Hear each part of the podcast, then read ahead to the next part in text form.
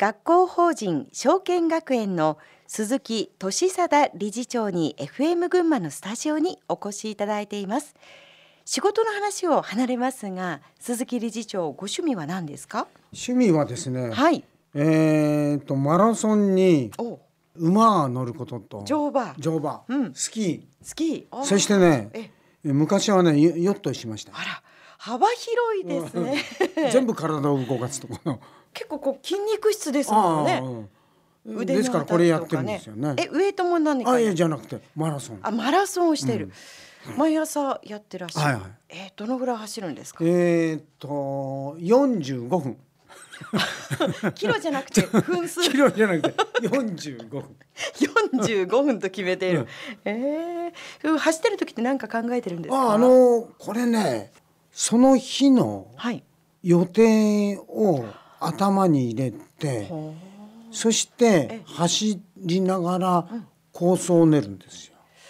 うそうですか、うん、これね朝早く起きて、ええ。ー自分一人の時間でもって自分でね、そういうことをやってるとね非常にね明確にね出る。えー、朝活ですね。そうです。早起きは三問の得で。奈良さんもやってください。わかりました頑張ります それから学校の球技大会は、うん理事長ご自身もプレイヤーとして参加するんです、はいはいはい。私はもう下手で知らないけどバレーが好きなんですよ。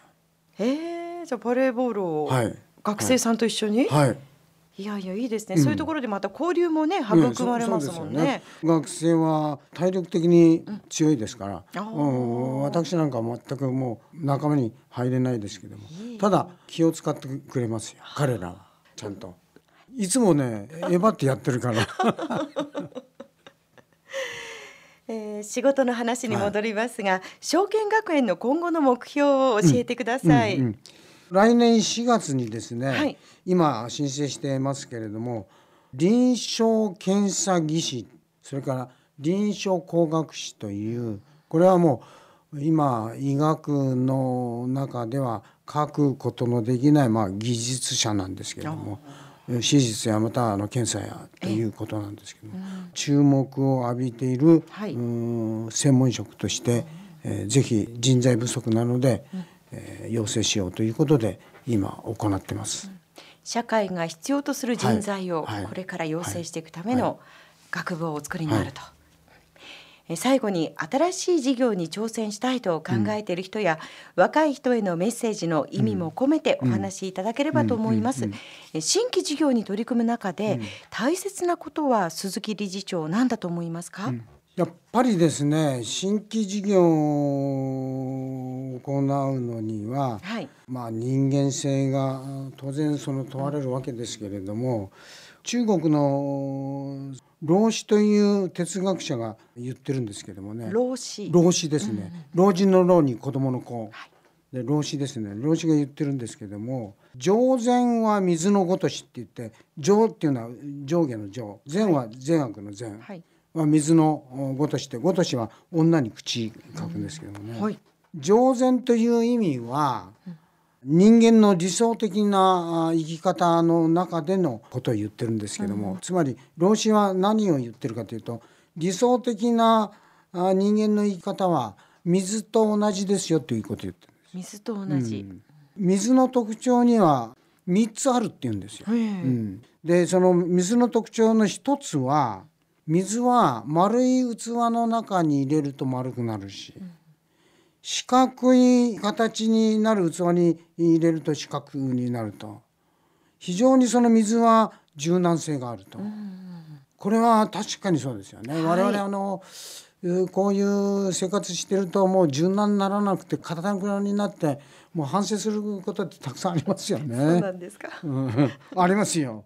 で2番目は水がなかったら地球上の生物はうん生存しないわけですからね。はいうん、それほど大きな我々はその恩恵を与えられてるけれども水は当然上から下で低いところで流れてるように非常にその謙虚なあことであると。それから3つ目ははい水は常に静かであると。